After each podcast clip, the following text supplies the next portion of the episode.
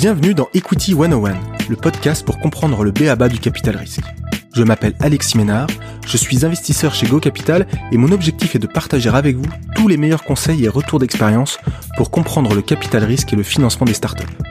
Pour cela, j'interviewe toutes les semaines des entrepreneurs qui ont créé des boîtes incroyables et les investisseurs VC qui les financent. Si vous appréciez ce podcast et souhaitez recevoir toutes les semaines les nouveaux épisodes dans votre boîte mail, n'hésitez pas à vous inscrire à la newsletter sur equity101.io.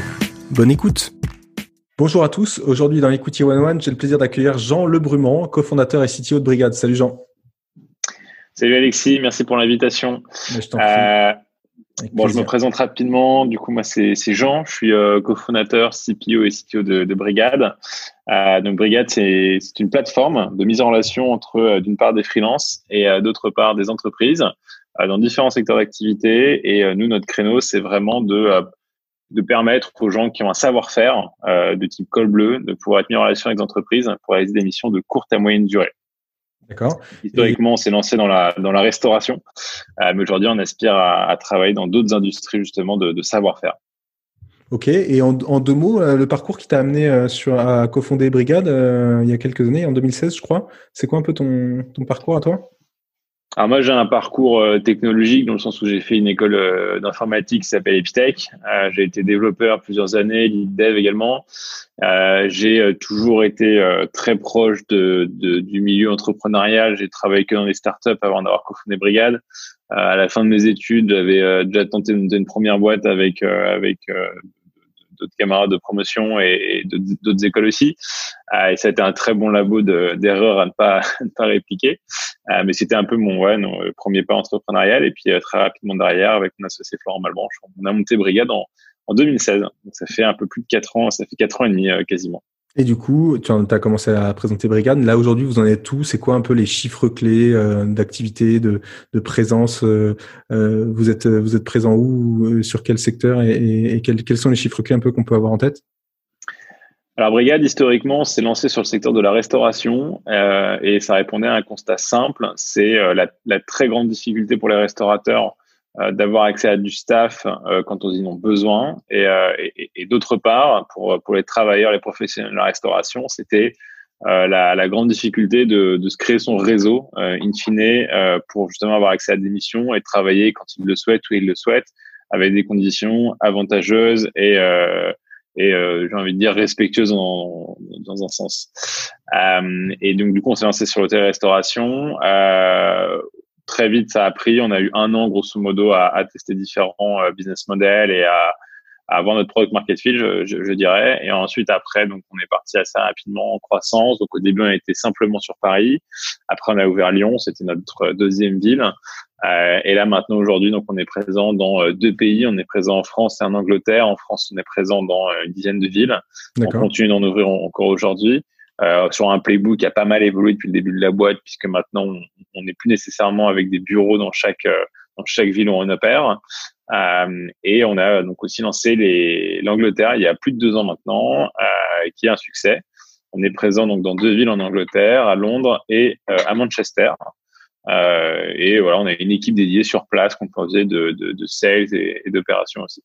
Et, euh, et, en termes de euh, en termes d'employés, de nombre de, de nombre de frais, parce que donc on, est sur une marketplace où vous allez euh, recruter des notamment des freelances qui sont sur ces métiers-là. Ça donne quoi en termes d'employés là au sein de Brigade et puis le nombre, la communauté de freelances que vous avez, en termes de chiffres et en termes de croissance année après année, tu as, deux trois éléments à nous partager? Ouais, donc tout à fait. En termes d'équipe, aujourd'hui, on est plus de 70. Euh, et en termes de, nombre de, de freelance sur la plateforme, on a plusieurs milliers de, de, de freelance sur la plateforme, plus de 5000 et, euh, et euh, plusieurs, même plus de 1000 établissements, sachant qu'on travaille avec toute taille d'établissements, avec du SMBs, enfin même de la, de la, de la petite TPE, avec les plus gros acteurs de, de l'hospitality industry comme Sodexo, Compass, etc., où on bosse aussi avec eux de façon quotidienne.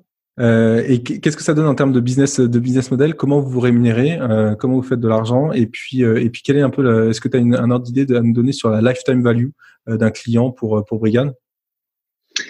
carrément. Alors donc nous on est un business model de, plateforme assez classique j'ai envie de dire. Donc dans, dans le pricing, parce que nous, du coup nous on gère le, flux de facturation entre les deux entités et on gère donc les flux d'argent et on prend un take rate qui est aussi en suivant enfin suivant plein de paramètres. on a un algorithme de pricing en place. Enfin, on, a, on, a, on a beaucoup de paramètres, mais on est dans les standards du marché. Euh, et, euh, et du coup, nous, pour parler un peu LTV, donc on a on a de LTV, parce qu'on a LTV côté euh, business et côté brigadeur.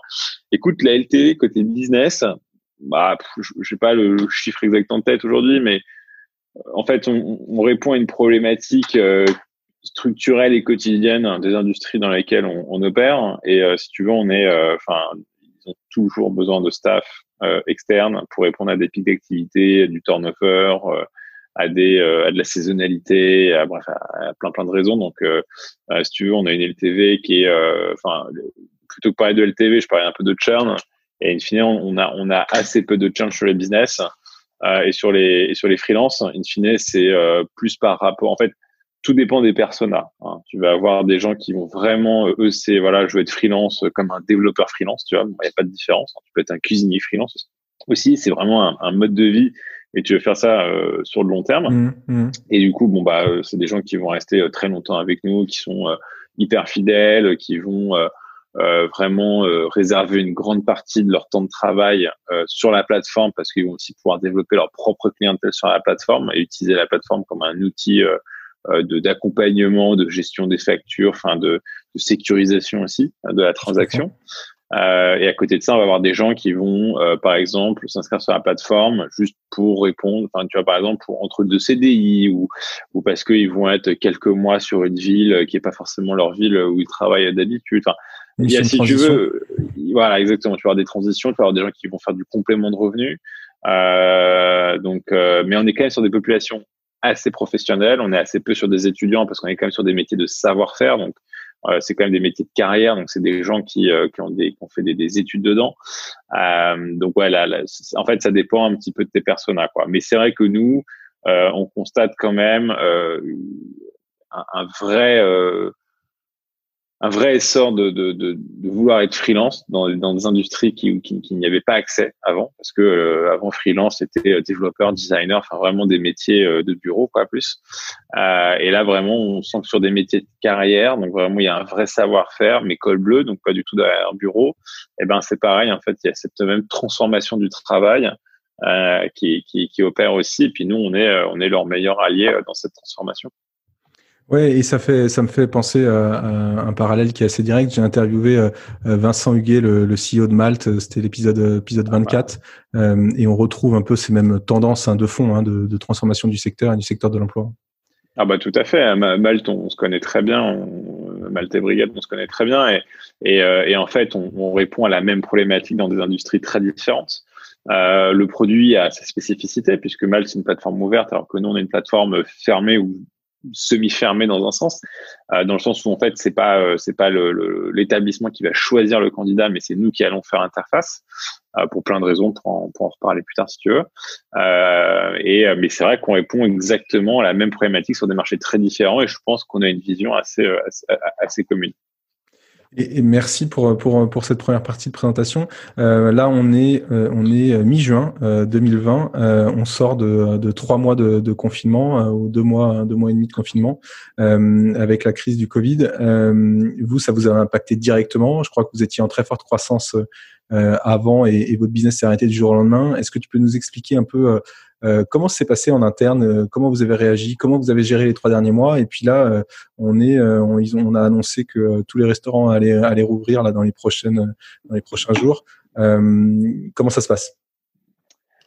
Ouais, alors bah tu, ouais, c'est, effectivement, c'était pas du tout anticipé. ce qui était assez drôle, c'est que le jour où le gouvernement a annoncé la fermeture des restaurants, j'étais au restaurant à ce moment-là. du coup, j'ai vu la, tête de tout le staff du restaurant euh, faire la gueule parce que en fait bah, ils, ont, sont venus voir les clients en disant bah, voilà euh, on doit fermer à minuit euh, c'est euh, le gouvernement vient de faire l'annonce c'est voilà c'est comme ça et, et, oui du coup bah nous ça nous a clairement mis dans une situation assez périlleuse parce que du jour au lendemain tu as 80% de ton chiffre d'affaires qui s'écoule quoi Euh, parce que fort heureusement, on faisait pas que de la restauration euh, traditionnelle, classique, fin de quartier, etc. Mais on avait, on est aussi sur d'autres industries, notamment la, restauration dans le secteur de la santé. Donc, ça, mine de rien, eux, ils ont tourné à plein régime pour le coup.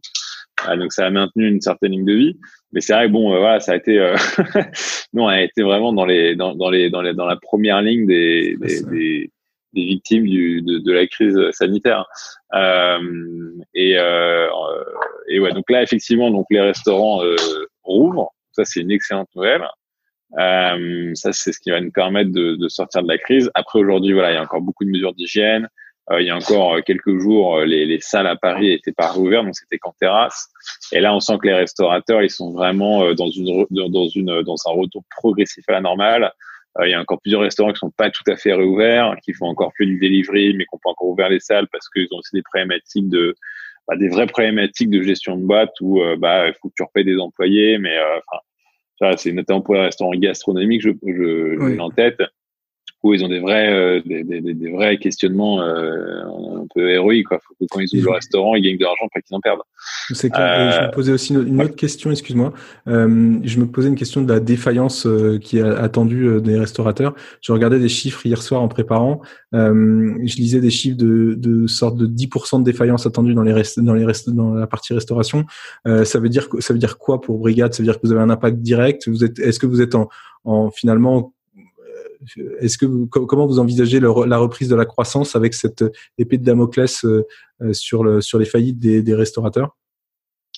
Bah, je pense qu'en fait, bon, euh, fort heureusement, on est en France et la France a, eu un, rôle sur, le plan économique très rapide, enfin très super réactif et qui a été vraiment dans le sens d'éviter une, crise terrible, surtout pour les, les TPE PME. Euh, grâce à l'activité partielle, qui mine de rien, ça fait un peu office de, de matelas. Et, euh, et c'est vrai que moi j'ai suivi notamment les interventions du chef Etchebest et effectivement d'autres d'autres analyses euh, euh, macroéconomiques sur la restauration et, et les risques effectivement de fermeture d'établissement. Donc ça c'est une réalité, hein, il y a un énorme risque. Après je pense que le gouvernement voilà il est encore en train aujourd'hui d'ajuster plusieurs mesures euh, par branche. Euh, le télé-restauration et de façon plus générale le tourisme en fait partie. Donc je pense que c'est hyper important de communiquer là-dessus aujourd'hui parce que je pense qu'il y a un vrai risque sur le secteur d'activité, mais comme sur d'autres secteurs. Et par conséquent, euh, il faut être euh, hyper actif pour mettre en place les bonnes mesures pour pour limiter la casse entre guillemets. Euh, donc euh, nous, fermeture de restaurant, ça veut dire euh, potentiellement une perte de clients. Hein. C'est sûr que ça, ça, ça c'est un gros désavantage. cela dit, après, on peut aussi on peut on peut aussi voir une une, une mutation des de, de, la façon dont les gens vont, vont, utiliser du staff dans leur, dans leur euh, restaurant, dans leur établissement. Et on peut imaginer. Euh, moi, ce que, moi, je, regarde, je, regardais euh, un peu la, ce qui s'est passé pendant la crise des subprimes. Ce qui est très intéressant, c'est que un marché voisin du nôtre qui suit de l'intérim, euh, bon, bah, la crise des subprimes, grosso modo, tous les coûts variables, on les supprime. Euh, en, en, pleine crise, c'est le premier truc qui saute. Bon, ouais, l'intérim, euh, voilà, ils ont sauté en premier. Et ce qui a été très intéressant, c'est que les années d'après, donc euh, post, post, une fois que la crise, le dur de la crise est passé, l'intérim, ça a été des excellentes années pour eux, puisque in fine, les entreprises, dans un souci d'être hyper euh, casse efficient, euh, bah, ont énormément variabilisé pour être, pour vraiment avoir la, la masse euh, HR, enfin en termes de headcount, qui correspondent au mieux à, à leur activité. Au niveau de l'activité. Et en plus de ça, dans une industrie comme l'hôtellerie-restauration, où il y a une très forte saisonnalité, il y a un très fort turnover, et, euh, et il y a quand même, enfin, c'est quand même, c'est pas simple hein, de, de, gérer un resto. Il y a quand même énormément, un coup il pleut, un coup il fait beau, il n'y en avait pas prévu, donc on ouvre, on ferme la terrasse. Enfin, il y a quand même un, il y a quand même beaucoup de, de, de paramètres dans l'équation en termes de, de staff. Donc ce que tu dis, c'est que ça peut accélérer la transformation dont tu parlais tout à l'heure c'est ça? Ça peut effectivement avoir. Donc euh, bon, on verra comment ça, comment les choses mmh, vont, mmh. vont, évoluer dans les prochains mois, mais il peut y avoir après une accélération, une accélération pardon, euh, pendant plusieurs mois euh, du, de, de, une augmentation de la part de staff externe euh, dans les dans les restaurants plutôt que euh, justement pour en fait en anticipation un peu à je sais pas un, à quelques sauts, euh, quelques sauts euh, euh, d'un point de vue crise économique, etc. Quoi. Et en attendant que tout soit réouvert, et eh ben effectivement, il peut, il peut, il peut avoir ce scénario de variabiliser davantage son staff pour pour mieux coller à la réalité. Écoute, vas-y, vas-y. Ah, vas-y. Et, et, et, non, et ce que tu disais tout à l'heure, c'est je pense, enfin, c'est hyper important de communiquer sur les risques de fermeture des restaurants, mais je pense effectivement qu'il y aura potentiellement d'autres mesures au niveau du gouvernement. En tout cas, ils vont allonger certaines mesures, hein, comme l'activité partielle. Je sais qu'ils ont, ils ont déjà discuté euh, de peut-être euh, sur les branches de restauration euh, de, de, prolonger l'activité partielle jusqu'à la fin de l'année. Euh, donc c'est pour ça, on, on, verra comment ces choses vont avancer. Euh, pour l'instant, nous on est dans un contexte de réouverture. Euh, des restaurants. On, on, regarde quotidiennement euh, comment les, les restaurants s'organisent euh, face à face à la crise économique hein, qui leur pond est et face justement à la réouverture et, et un peu à l'après-Covid. mais c'est encore un petit peu tôt aujourd'hui pour faire un scénario gravé dans le marbre. Ouais, je comprends. Euh, je voulais, je voulais qu'on parle euh, maintenant aussi de la manière dont vous avez été, euh, dont vous êtes structuré euh, depuis votre votre création là en 2016. si mes chiffres sont bons, vous avez levé un peu moins de, de 10 millions d'euros en, en, plusieurs tours, trois ou quatre tours, je crois. Est-ce que tu peux nous retracer un peu l'écoute history de, de Brigade? Qu'est-ce que vous avez, quelles ont été un peu les milestones importantes qui ont qui, qui, vous ont permis de construire la plateforme telle qu'elle est aujourd'hui et, et la marketplace telle qu'elle est aujourd'hui?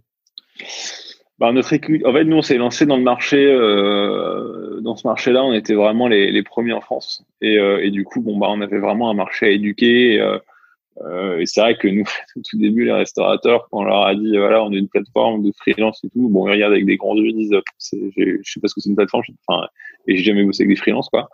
Donc euh, ouais, il y a eu un, ouais, il y a eu, c'est vrai que les débuts de la boîte, ça a été euh, bah, expérimenter plusieurs business models, trouver notre product market fit, et puis voilà, hein, quand nous on venait se présenter, euh, bah, on, leur expliquait quelque chose de nouveau, quoi. Donc ils n'avaient pas forcément conscience avant. Euh, et même aux États-Unis, enfin nous quand on, quand on a lancé euh, Brigade en France, même aux États-Unis, le marché n'était pas du tout euh, structuré. Il y avait très peu d'acteurs, les acteurs étaient aussi petits que nous. Et donc on sentait vraiment que c'était une nouvelle vague, mais qu'on prenait très très en amont. Quoi. On était vraiment au tout début du truc. Et, euh, et donc ce qui fait que ouais, voilà, ça a été euh, bah, la, première année, on a trouvé le product market fit. La deuxième année, on a commencé à avoir de la traction sur le business model de plateforme. Euh, on a commencé à faire de l'expansion sur d'autres villes. Euh, puis après, très rapidement, mon associé et moi, on avait vraiment l'objectif de faire une plateforme à horizon européen et pas simplement une plateforme à horizon français. Donc très rapidement, on s'est dit qu'on voulait prouver notre capacité à opérer sur deux pays et prouver que notre business model n'était pas un business model franco-français, mais bien un business model international de plateforme. Et donc, c'est pour ça qu'on a très rapidement lancé les, UK.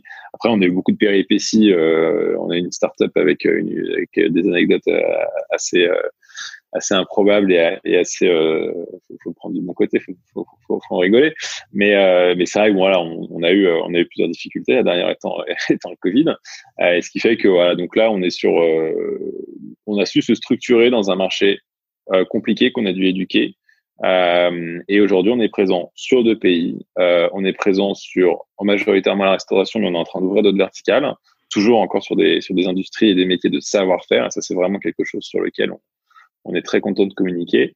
Euh, et aujourd'hui, on a, ouais, voilà, je pense qu'on, je pense qu'aujourd'hui, Brigade, et surtout après la crise, on a, on a été capable de, de, de prouver la résilience de notre modèle, euh, notre résilience dans la, dans, la gestion de crise, euh, puisque là, encore une fois, on s'est pris, euh, on s'est pris une crise, 80% euh, de business ont fermé du jour au lendemain. Et aujourd'hui, on est encore debout, on commence à renouer doucement avec la croissance. Et globalement, ça se passe au vu du contexte, relativement bien. Ok, euh, écoute, merci. Euh, si, si, on, si on se parle aujourd'hui, c'est aussi grâce à, Jérôme euh, Stiwi, qui est operating partner chez Serena, que j'ai interviewé il y a quelques semaines dans l'épisode 29, euh, qui m'a conseillé de t'appeler parce que je, je, je, voulais creuser le sujet de l'exécution opérationnelle et des OKR. Et il me dit, bah, c'est avec Jean qu'il faut que tu parles. Donc, est-ce que tu pourrais nous expliquer ce que c'est que les OKR, à quoi ça sert finalement? Oui, tout à fait. Donc les OKR, c'est quelque chose qu'on a mis en place chez Brigade il y a euh, un an et demi. J'ai envie de dire, j'ai plus exactement la date en tête, mais à peu près un an et demi. Et les OKR, il faut vraiment le voir comme un outil d'alignement euh, stratégique de qu'est-ce qu'on va faire dans la prochaine année, grosso modo. Alors qu'est-ce que ça veut dire déjà OKR alors OKR, c'est euh, donc c'est les c'est pour dire objective key results. Donc c'est deux choses distinctes. D'une part les objectifs et d'autre part les, les key. Donc les objectifs, ça va être des choses euh, quantifiables qui vont euh, vraiment euh, aller dans le sens de la vision, de, de la stratégie qu'on souhaite, enfin la, stratégie, les orientations stratégiques sur la, la, prochaine période de temps, donc les prochains six mois, la prochaine année. et les key results, c'est OK, comment on atteint du coup cette stratégie? Quels sont les, les sous-objectifs, entre guillemets? Quels sont les, les, les, targets, les grands projets? Enfin voilà, ça peut être... ça va être des sous-ensembles qui vont permettre qu'on va atteindre ces key results-là, on devrait juste du coup atteindre la target de l'objectif qu'on s'est fixé. D'accord. Et pourquoi vous êtes, vous êtes, ça, ce besoin, il s'est concrétisé chez Brigade? À quel moment, euh, c'est, ça, quel a été le déclic euh, qui vous a amené à travailler sur ce sujet-là? Et, comment vous êtes dit, bah, il faut qu'on, il faut qu'on avance, il faut qu'on mette ça en place? Pourquoi vous avez, vous avez mis ça en place? Je pense que comme toute startup, hein, euh, nous voilà, on, s'est créé il y, a, il y a 4 ans. Enfin, on a énormément recruté là sur les sur les 18-24 derniers mois. Et au bout d'un moment, il y, a, il y a un vrai sujet de, de, de, gestion de la gouvernance et surtout d'alignement de l'ensemble des équipes hein, pour aller dans un dans un but commun. Puisque si on a des objectifs hein, euh, silotés équipe par équipe, euh, bah après il y avoir un peu une concurrence des objectifs. Ah oui, mais attends, moi j'ai euh, l'équipe sales qui va me dire que l'objectif c'est ça, l'équipe market c'est ça, l'équipe produit c'est ça, et parfois les objectifs euh, peuvent se concurrencer les uns les autres. Et vu que les équipes doivent travailler ensemble pour réaliser des objectifs, euh, que ce soit individuel ou commun, hein, très souvent les, les, sales vont avoir besoin euh, de, de, de, de, développement spécifique sur le produit pour atteindre leurs objectifs. Le marketing c'est pareil. Euh, et in fine, voilà, on a besoin justement d'avoir une convergence des objectifs, un alignement des objectifs euh, de façon globale, transverse dans l'entreprise. Et surtout, dans un contexte où on recrute énormément, où la boîte, elle change de catégorie euh, dans un laps de temps très court, et bon, on a besoin d'avoir une boîte à outils managériale euh, qui soit adéquate et qui nous permet justement euh, de pouvoir faire de la communication descendante, euh, montante, et que tout le monde ait exactement en tête les mêmes objectifs à poursuivre pour, les, pour la période à venir de 6 à 12 mois. Et donc du coup, si tu devais en, si tu devais en garder, euh, euh, si on devait partager finalement le bon moment pour commencer à réfléchir à ça et à mettre ça en place, euh, c'est post, c'était quoi toi? C'était post post série B, post série A, quand quand ça commence à scaler quoi. C'était post série A, mais très franchement, et enfin nous, au tout début, la boîte, euh, avec mon associé, on l'a, c'était un peu, bon, bah, moi, je gère produit tech, il gère ses market, et puis voilà, on, définit les objectifs ensemble, et après, c'est chacun va les chercher avec ses équipes. Après, c'est quand on commence à avoir un layer de management, où là, bah, justement, on va commencer à déléguer euh, certains objectifs, certaines prises de décision, où c'est là où on peut se retrouver justement avec des managers qui vont se dire, ouais, mais attends, moi, j'ai euh, mes objectifs, enfin voilà, donc c'est là où il faut un petit peu justement cadrer les choses. Euh, Très franchement, je pense que OKR, l'intérêt des OKR, c'est que c'est un framework qui est quand même relativement souple et simple à mettre en place. Euh, et c'est pas quelque chose de lourd il n'y a pas des rituels interminables, etc. Enfin voilà, c'est quelque chose d'assez straightforward. Et en vrai, moi, je pense qu'il n'y a pas vraiment, on pourrait démarrer euh, même une boîte à 10 et il faut des OKR, hein, c'est pas, c'est pas le problème. Euh, après, je pense qu'effectivement, il y a une taille critique où si on ne fait pas, on va commencer à en pâtir. Et moi, je dis, c'est vraiment quand. Je, moi, je pense que le bon moment, c'est quand on commence à avoir des, des managers euh, en dessous des founders. Et là, euh, même pour eux, pour qu'ils soient capables aussi d'animer les équipes euh, et vraiment de partager, euh, voilà, que, que les équipes se sentent incarnent aussi les objectifs stratégie, la stratégie, c'est hyper important. Et ben, les OKR, c'est un très très bon outil pour ça. Mais justement, comment vous avez fait concrètement pour avancer euh, euh, Parce que tu dis ouais, c'est assez straightforward, mais quand tu quand tu commences à lire des bouquins là-dessus, euh, bah, le sujet il peut être il peut être un peu complexe, en tout cas dans l'implémentation. Est-ce que tu peux nous raconter comment vous avez mis ça en place concrètement Est-ce que c'est des objectifs individuels, par équipe Quel est l'horizon de, de, des, des, des key etc. Concrètement, comment vous avez fait? Alors, je pense que, enfin, encore une fois, les OKR, c'est, c'est, c'est un outil. Hein c'est vraiment une boîte à outils. C'est pas euh, le guerre, c'est pas de la gouvernance, c'est pas euh, c'est vraiment un outil qui permet à la fois d'aligner les gens sur la stratégie et, euh, d'avoir des targets clairs euh, que tout le monde va euh, euh connaître et les personnes qui vont être responsables de ces targets, de ces sous-projets, enfin voilà, de, tout ça, vont être clairement identifiés. Donc avant, d'avoir mettre en place ces OKR, il faut déjà avoir une gouvernance dans la boîte qui soit claire. Donc euh, déjà, on va commencer par les différents organes de gouvernance. Donc il y a le board. Ah, bon, ça c'est quelque chose d'assez commun. Puis après, donc il peut y avoir le groupe de C-level. Euh, qui peut faire office ou pas de codir, puisque après on peut avoir un codir qui va rajouter euh, plus de managers, donc des country managers, des VP, des certains haute managers, la partie la partie communication, etc., etc. Et donc faut définir en fait un petit peu les différents organes de gouvernance et que chacun ait un rôle très précis euh, un ou plusieurs rôles d'ailleurs. Euh, donc le board, on va être sur des décisions stratégiques, euh, surtout au niveau du budget, au niveau de la stratégie à moyen terme, au niveau de l'equity story, au niveau de toutes ces choses-là. En C-level, on va prendre des décisions qui touchent à la fois l'opérationnel et à la fois la stratégie long terme. Et après, on peut avoir justement, nous, ce qu'on a fait, c'est un codir. Euh, qu'on appelle en interne le checkpoint. Bon, ça, c'est, c'est, c'est, ça, ça, sort d'un brainstorm interne. Euh, et, donc, ce codir, globalement, il a le double objectif de, un, brainstormer sur les OKR, les décider. Euh, il regroupe évidemment toutes les personnes qui vont euh, être honneurs de CARES. Et ça permet aussi de faire du bottom-up euh, pour euh, faire remonter des sujets qui vont être ensuite traités euh, avec le management, le C-level, et de faire redescendre des sujets stratégiques du, du C-level et du board. Donc, c'est vraiment une, une, instance où on met à la fois donc le C-level et les, les les top managers, mais les managers des différents, différents pôles de la boîte euh, pour faire en sorte qu'il y ait à la fois du top-down, du bottom-up et qu'on puisse ensemble créer les OKR. Et, et quel, est le, quel est le degré d'autonomie des, des, collaborateurs pour choisir euh, ces objectifs? Est-ce que euh, euh, pas les objectifs ou les, les key results, c'est comment comment ça se passe? Alors globalement, nous ce qu'on fait, on est en plein dedans là d'ailleurs, parce que nous en fait on fait des OKR tous les six mois. Globalement, on est en plein dedans dans le sens où comment ça se passe, c'est que nous, si level, en fait, c'est facile. Hein. On, définit euh, en six level, on définit un peu un budget qu'on va soumettre au board. Donc, dans ce budget, bah, il y a plein de choses. Il y a un plan euh, à moyen terme, il y a une structure RH. Enfin, bon, il, y y a plein, plein de choses. Et une fois qu'on a défini ça, ça définit quand même globalement. Euh, enfin, ça prend en compte un peu la, la stratégie des la prochaine année, des six prochains mois, à deux ans, enfin, suivant une certaine timeline. Donc, une fois qu'on a ça, on se dit, OK, on sait quels sont les objectifs du budget, hein, du BP à atteindre dans les six prochains mois.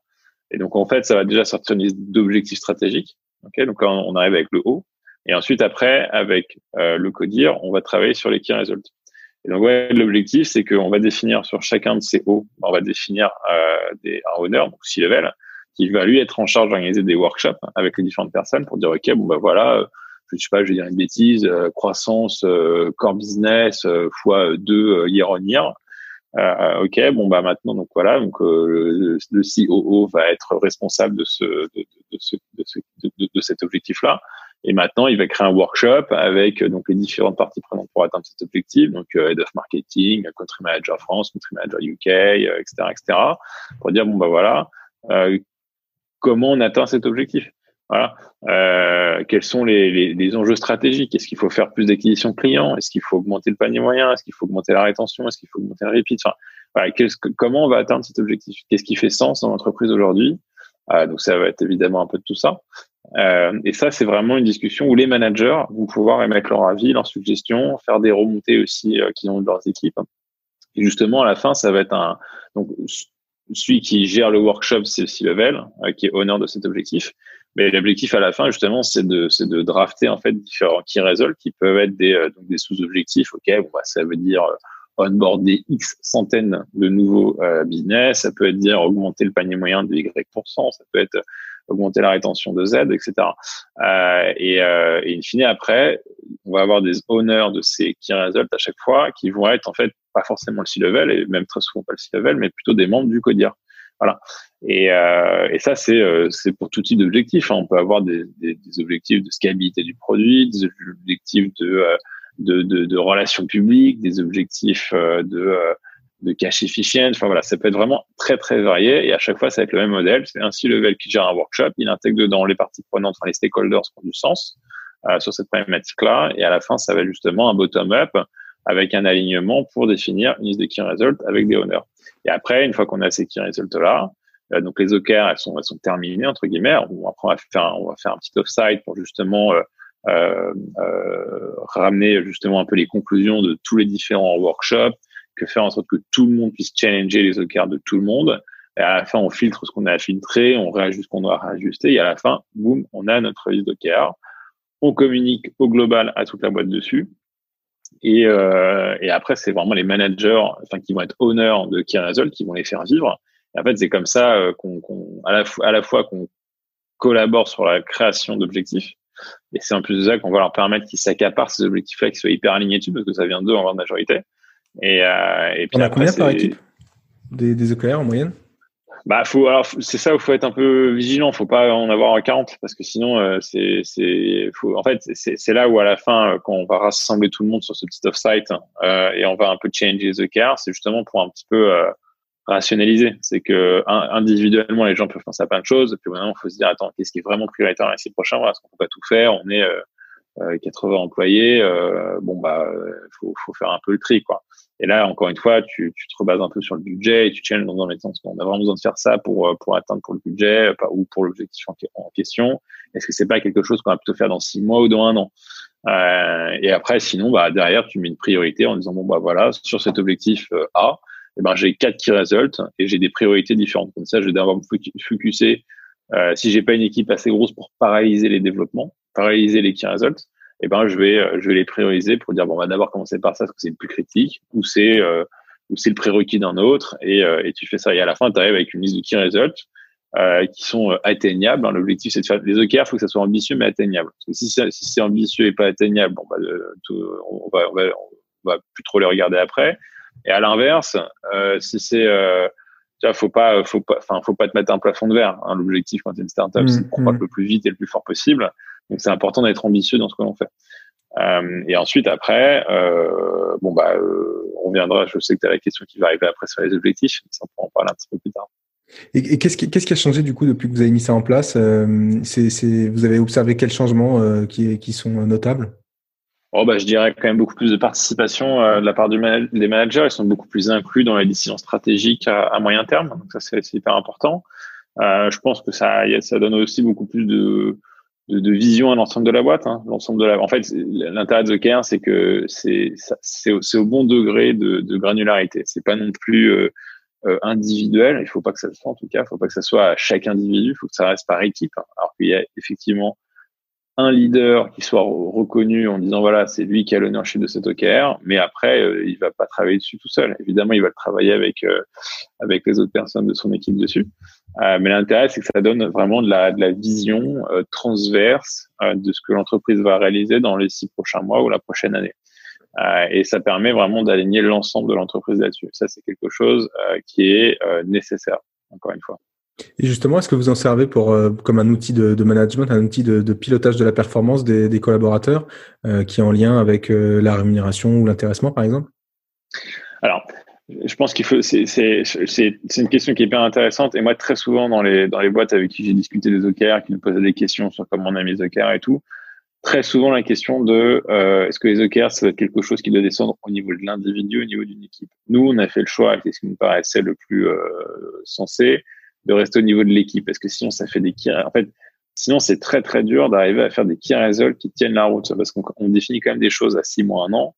Bon franchement te dire tel individu va faire ça dans quatre mois pour atteindre tel objectif euh, dans un contexte de start-up ça, ça tient jamais la route. Euh, les OKR faut que ce soit quelque chose qui va te faciliter la vie en tant que euh, directeur manager etc et qui va être un outil d'alignement des équipes. Faut pas que ça devienne une usine à gaz euh, où euh, tu vas euh, individuellement à chacun mettre des objectifs parce qu'en fait c'est des choses qui où tu as un niveau de confiance dans les OKR hyper faible parce que c'est très très dur de dire tel collaborateur va travailler sur tel projet pour atteindre tel objectif dans 3, 4, 5, 6 mois. Euh, il, il, va se passer plein de choses d'ici là. Donc en fait, faut rester, nous on a fait le choix de rester au niveau de l'équipe.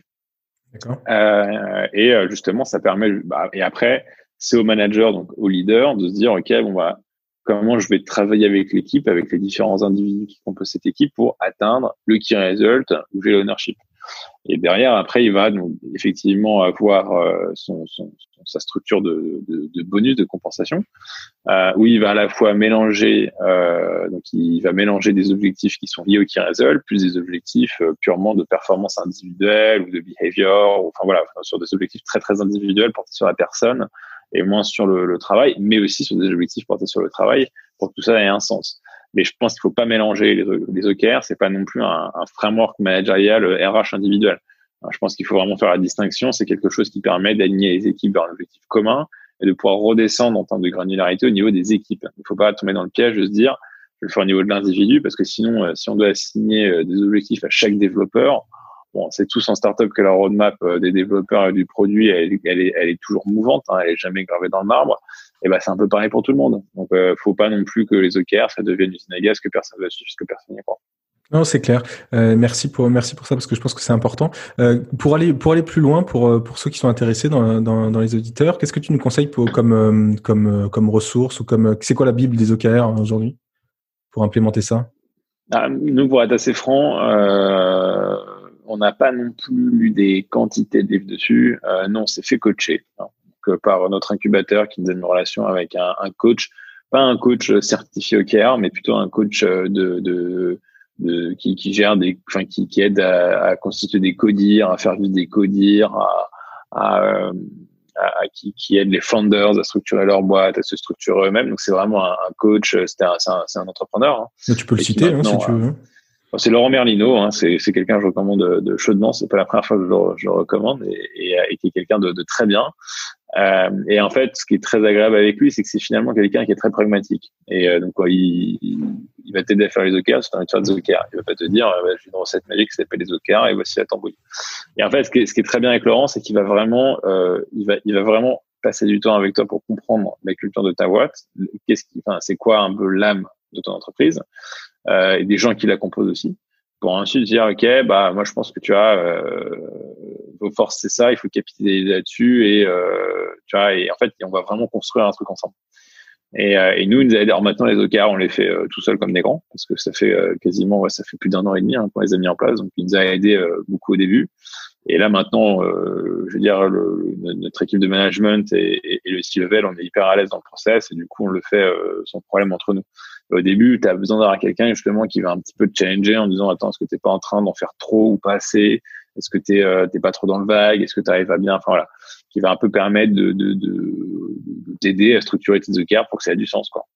Il y, a, il y a aussi, merci parce que je pense que c'est important de ça aussi de, de, le prendre euh, comme ça. Et il y a aussi un, un bouquin moi que j'avais bien aimé qui s'appelle Measure euh, What Matters de John Doerr qui, a, qui, qui, avait travaillé sur ces sujets euh, d'OKR chez Intel et qui, qui, avait introduit ça aussi chez Google, qui qui est pas mal fait, qui permet de, de reprendre aussi les bases sur ces sujets-là. Euh, je mettrai ça dans, la description de l'épisode. Euh, pour finir, parce qu'on arrive à la fin de l'entretien, euh, je, voulais juste finir avec une, dernière question. Quel est le meilleur conseil pro qu'on t'ait donné depuis le début, depuis le début de ta carrière et que tu t'attaches à avoir un peu en tête chez Brigade? bah, euh, moi, quand j'ai cofondé Brigade, euh, bon, j'étais très jeune, je sortais de master. Euh, et en fait, je pense que c'est un conseil que je me suis appliqué à moi-même euh, par purement euh, logique. c'est ouais, se, se, constituer un réseau autour de soi et pour justement. en fait, je pense que voilà, c'est spécialement, enfin, quand on monte une boîte, on passe par euh, toutes les étapes. Euh, à la fois, euh, la boîte passe par toutes les étapes et à la fois, individuellement, on passe par plein d'étapes aussi. Et je pense que c'est très important de systématiquement préparer l'étape d'après. il faut savoir prendre du, du, temps pour soi aussi, pour construire, enfin, se construire pour être en mesure de gérer les étapes d'après. Hein, donc moi, étant CTO et CPO, bon bah, je, je suis passé par tout. J'ai fait un peu de dev au début, donc très rapidement on a staffé une équipe de dev, mais j'ai commencé à faire un, petit peu de dev au début. Puis après, j'étais plus dans un rôle de lead développeur, puis après, j'étais un peu dans un rôle d'architecte, après un rôle un peu de manager. Euh, j'ai fait euh, du product management aussi à, une à un certain moment de la boîte. Et, euh, et, voilà, et sans être le meilleur partout, hein, parce que euh, fort heureusement, les développeurs que j'ai dans mon équipe sont meilleurs que moi, y a un problème. Euh, mais en fait, c'est toujours se dire, voilà, bon, je, je, suis en capacité de gérer ce que ce qu'on doit, ce que la boîte a besoin à un instant T. Euh, et euh, attention, faut pas que je me bloque à ça. Il faut vraiment que je pense à la suite de comment on va structurer la suite, puisque l'objectif c'est que la boîte est scale, donc l'organisation doit scaler, donc son propre rôle doit scaler aussi. Et par conséquent, c'est important de toujours avoir ça en ligne de mire, de se dire quelle est la suite et comment je dois l'appréhender. Donc toujours anticiper l'étape d'après, quoi. Ah oui, systématiquement. Surtout que nous, voilà, nous, il s'était passé, euh, enfin voilà, on est passé de 0 à 80 en moins de 4 ans. Bon, euh, autant dire qu'il s'en est passé un tas de choses, on a dû revoir un tas de choses en cours de route et souvent les organisations, elles tenaient six mois pas plus. Donc si on pose une orga et qu'on se pose pas la question de la, suite, euh, bah, ça va faire tout drôle. Donc il faut être systématiquement, en fait, c'est un peu gérer ce que le, temps court et le temps long. C'est toujours avoir un regard sur euh, sur l'horizon et de se dire, ok, euh, qu'est-ce que qu'est-ce qui va devoir changer par rapport à, aux futurs besoins qu'on va avoir et toujours être très connecté au cours puisqu'il faut être toujours dans la réaction faut enfin voilà c'est un peu au fond et au moulin. Donc euh, mais il faut structurer pour euh, progressivement déléguer euh, certaines parties de l'opérationnel etc etc et ouais ça c'est vraiment le meilleur conseil que je dirais. C'est euh, c'est systématiquement moi il y, y, avait une phrase qu'on m'a dit au tout début de la boîte c'est design ton organisation pour faire en sorte que tu n'aies jamais besoin de rien faire. Euh, bon, ça peut faire euh, sourire quand on dit ça, mais c'est assez pertinent in fine parce que il faut pas qu'on soit le bottleneck euh, de quelque chose de la boîte de Vital, hein, parce que nous, en tant que founders, on sera toujours au four et au moulin à faire des choses qui sont euh, parfois très éloignées, très éloignées de notre périmètre opérationnel. Mmh, mmh. Le problème, c'est que si on est trop présent dans l'opérationnel et on, et on est un passage obligatoire de certaines tâches dans l'opérationnel, mécaniquement, on va devenir aussi un bottleneck. Et, euh, et c'est vrai qu'à chaque fois qu'on pose une de se dire je fais en sorte d'avoir entre guillemets le moins de, de, de euh, sur la chaîne de production bon bah c'est bien parce que ça nous permet ce qui évidemment ne va jamais arriver mais en tout cas faut qu'en théorie on se le dise euh, pour justement qu'on soit le moins bottleneck. Donc ouais je dirais ça pour les gens qui se lancent c'est faire en sorte très rapidement de se dire ok comme je structure la suite Écoute Jean, merci beaucoup pour, euh, pour cet échange. J'étais ravi de, de, t'avoir aujourd'hui dans, dans Écoutier la 101 je, t'en prie. Merci beaucoup. Merci pour l'invitation. À bientôt. À bientôt. C'est fini pour aujourd'hui. Si vous avez aimé l'épisode, dites-le moi, par mail, LinkedIn ou sur Twitter, et puis n'hésitez pas à le partager sur les réseaux sociaux. Un dernier point, si vous voulez me soutenir et me donner un petit coup de pouce, vous pouvez noter Equity 101 5 étoiles avec un petit commentaire dans Apple Podcast. Ça prend 30 secondes et ça compte énormément pour m'aider à gagner en visibilité et à faire connaître le podcast à plein d'autres auditeurs. Merci beaucoup et à très vite